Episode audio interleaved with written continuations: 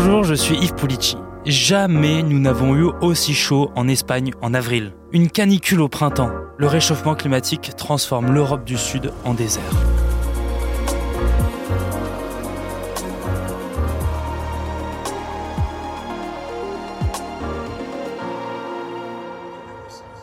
Robes et costumes traditionnels multicolores, le flamenco se danse dans la ville et flotte au-dessus des rues des lanternes de couleur. La feria d'avril de Séville, c'est cette semaine. Sauf que c'est aussi la semaine la plus chaude qu'ait connue l'Espagne au printemps. Les thermomètres affichent 36-37 degrés. Cet épisode de chaleur pourrait battre des records de température dans presque toute l'Espagne. Par exemple, pour le sud, on attend des records à battre dans toutes les capitales d'Andalousie, à Melilla et à Murcie. Pareil dans le centre du pays, nous pensons atteindre des records en Castille-La Manche, dans la région de Madrid et en Estémadure. Des températures jamais vues dans le nord du pays pour un mois d'avril. Ici, on vous montre les records précédents avec des pics. Nous attendons de battre les mêmes records en Navarre et dans la Rioja, en Aragon et en Catalogne.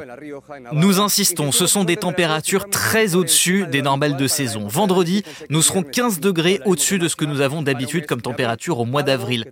Ça rentre dans les prédictions du changement climatique ça sera de plus en plus fréquent dans un futur proche. Les météorologues prévoient jusqu'à 40 degrés. En avril, selon l'agence météorologique espagnole, les températures sont supérieures de 6 à 10 degrés au normal de saison. Localement, on parle de 15 à 20 degrés supérieurs au normal. Extrêmement chaud. Je revenais du travail et j'ai trouvé la chaleur insupportable à midi. Ensuite, la nuit, c'est vrai, les températures baissent et il fait plus frais, mais pendant la mi-journée, vous ne pouvez pas respirer. C'est vraiment affreux. Je ne peux pas imaginer comment les femmes font avec leur robe de flamenco. Je viens d'arriver et je suffoque déjà. Comment luttez-vous contre la chaleur En espérant qu'il y ait un climatiseur à l'intérieur et en buvant beaucoup de Reburrito. Insupportable, insupportable. Mais bien boire du vin pétillant, manger et agiter frénétiquement l'éventail, et c'est tout.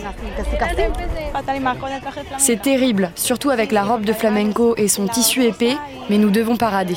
La feria d'avril devrait être reportée à un autre mois car c'est insupportable avec ces températures. Il fait trop chaud. La seule chose que nous pouvons faire, c'est de nous rafraîchir en prenant un verre à l'intérieur des stands.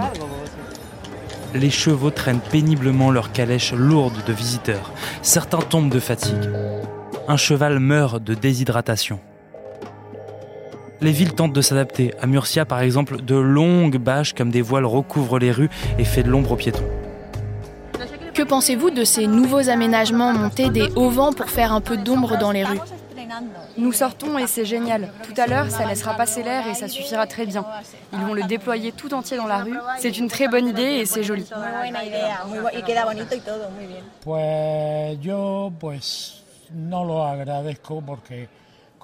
Comme citoyen de Carthagène, je ne comprends pas. Cinq piquets métalliques, cinq bâches qui ne sont pas du tout accordées à l'environnement, ça ne fait que 300 mètres d'ombre et selon ce qu'on dit, ça coûte 40 000 euros aux citoyens pour avoir 300 mètres d'ombre.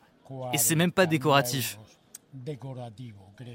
À Madrid, il fait plus de 30 degrés aujourd'hui, alors certains se réfugient au musée, au Prado ou au parc Retiro pour son lac. Les autorités réfléchissent à des mesures exceptionnelles. Par exemple, changer les horaires de cours pour protéger les élèves. À Barcelone, on augmente la capacité d'accueil des personnes âgées et fragiles dans des refuges climatiques. Des fontaines temporaires sont installées à Bilbao. À Cadix et Almeria, travailler sur les chantiers l'après-midi est désormais interdit. Et dans les terres, les paysages sont désertiques. Les réservoirs d'eau sont à sec. Selon l'ONU, près de 75% du territoire espagnol est aujourd'hui en voie de désertification. Les agriculteurs s'inquiètent. De toute sa vie d'agriculteur, cet Espagnol dit n'avoir jamais connu telle situation. Nous sommes en plein cœur de l'Andalousie, à 70 km au sud de Séville. Sur son exploitation, comme partout ailleurs, la terre est sèche et se craquelle à cause du manque d'eau. On est sur une parcelle qui m'appartient, elle fait 12 hectares. J'ai laissé vide 9 hectares et je n'ai semé que sur 3 hectares. Sur ces 3 hectares, cette année, il a décidé de cultiver des pommes de terre pour limiter sa consommation d'eau. Mais là encore, la terre est bien trop sèche. Vous voyez, ces patates sont trop petites. Elles devraient être bien plus grosses à cette époque. Je n'ai aucun souvenir dans ma vie d'une année où il n'a plu, ni en janvier, ni en février, ni en mars. Le mois d'avril est quasiment terminé et aucune pluie n'est annoncée pour le début du mois de mai. Je n'ai jamais vu ça. Selon le syndicat agricole Coag, 60% des terres agricoles souffrent de pertes irréversibles à cause de la sécheresse. Ce sont 3,5 millions d'hectares. La branche du syndicat andalou estime que les récoltes de céréales et de tournesol pourraient être nulles cette année. Le risque, c'est que partout, et y compris en France, le prix des aliments augmente fortement. Une sécheresse qui réduit fortement la production. Une mauvaise nouvelle pour le consommateur français. Sur nos étals, 94% des pêches et nectarines importées viennent d'Espagne, 90% des abricots, 84% des concombres et 62% des melons. Des produits qui seront donc plus chers. La France n'a pas les capacités de production pour suppléer le marché espagnol. Euh, il n'y a que dans le sud de la France qu'on peut produire euh, des nectarines, des pêches, et on n'a pas suffisamment de surface pour euh, couvrir toute la, consommation des Français qui adorent ces produits. En un an, en France, l'inflation a fait bondir le prix des fruits et légumes de 30%. Ça fait trois ans en fait que les pluies sont plus faibles qu'en temps normal en Espagne. Alors dans les Pyrénées-Orientales et en Espagne, puisque c'est la même sécheresse. Hein. Serge Zaka, agroclimatologue. Lorsqu'on regarde l'indice hydrique des sols, donc l'eau disponible pour les plantes, pour la croissance des plantes, on a 0% sur les 40 premiers centimètres, donc il n'y a rien. Et quand on descend un peu plus bas sur euh, les 1 mètre, dans certains coins d'Espagne, on peut descendre à 1%. Donc 0% en surface, 1% un petit peu plus en profondeur. Autant vous dire qu'à ces niveaux hydriques des sols, bah, c'est plutôt le sol du Sahara. Et donc rien ne pousse que ce soit les écosystèmes ou l'agriculture qui sont en extrême souffrance. Serge, vous dites que l'Espagne est en train de devenir le Sahara, en fait. Alors progressivement, hein, d'après euh, le rapport du GIEC, très progressivement euh, d'ici la fin du siècle, la zone aride hein, du Sahara va commencer à remonter sur l'Andalousie et sur le sud de l'Espagne. C'est ce qui est montré exactement dans le rapport du GIEC. Cette année, on l'a ponctuellement sur un, sur deux, sur trois ans. On a un climat qui est plutôt désertique et même du côté de, de et Perpignan, je rappelle qu'il est tombé moins de 200 mm en un an glissant dans ces contrées-là. Euh, alors, c'est très progressiste. Ça ne veut pas dire que du jour au lendemain, l'Espagne va devenir le Sahara. D'ici 2050, on s'attend à ce que ce type d'épisodes arides, il faut vraiment dire les mots tels qu'ils sont, hein, c'est vraiment aride, se reproduisent de plus en plus fréquemment et de façon de plus en plus intense. Bonjour Christine Berne. Bonjour. Vous êtes météorologue à Météo France. Est-ce que l'Espagne est un nouveau Sahara? Alors on ne peut pas dire quand même que l'Espagne soit un nouveau Sahara. Néanmoins, euh, l'Espagne connaît ce mois d'avril 2023 en fait une situation effectivement exceptionnellement chaude et, sèche puisqu'il n'y a pas eu de pluie euh, sur les régions les plus au sud depuis euh, déjà plusieurs semaines. Et donc cette situation effectivement rappelle le climat des, des, régions sahariennes, mais on ne peut quand même pas dire que c'est un climat encore désertique, l'Espagne. Est-ce qu'on peut dire que cette canicule est historique? Alors cette canicule euh, en avril pour l'Espagne, je pense elle est historique puisque d'ores et déjà des records commencent à être battus euh, pour un mois d'avril dans, dans, les régions de, Séville et de Cordoue.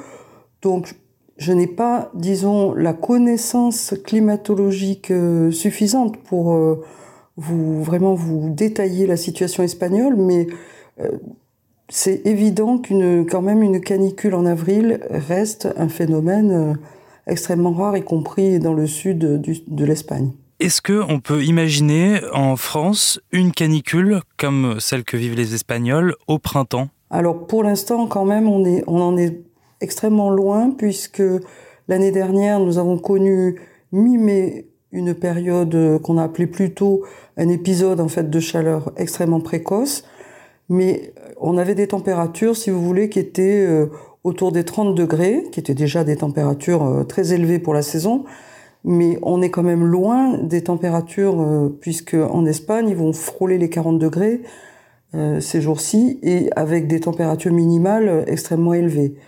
Voilà, donc ce qui, ce qui est l'objet de, de, la canicule, c'est qu'aussi les températures minimales soient également très élevées. Quel niveau on est victime de sécheresse en ce moment en France? Alors, en ce moment, en fait, c'est même euh, oui depuis plusieurs mois.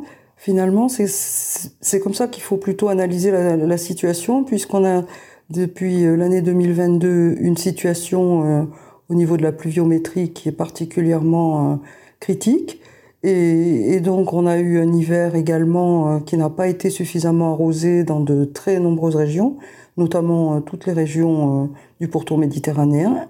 Ainsi, le, ces régions-là, je pense particulièrement au Languedoc-Roussillon et à la région PACA, mais, mais pas uniquement, mais en tout cas ces deux régions-là euh, rencontrent euh, une situation euh, vraiment exceptionnelle, voire inédite, puisque au niveau de la pluviométrie, on, on est sur des records, malheureusement, des records de, de, de déficit. Le, le, niveau des nappes phréatiques en ce moment est historiquement bas. Est-ce qu'on a un espoir qu'elles se remplissent cette année?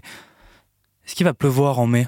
Alors là, là, disons que la question n'est pas trop de savoir s'il va pleuvoir en mai, euh, bien qu'elles soient importantes, mais euh, la problématique est que les précipitations euh, du mois de mai sont des précipitations qui ne sont pas efficaces généralement pour les nappes, puisque les précipitations finalement sont utiles pour la végétation en cette saison du printemps, et, et, donc elles ne pénètrent pas et n'atteignent pas les nappes. Donc c'est ce qui est préoccupant.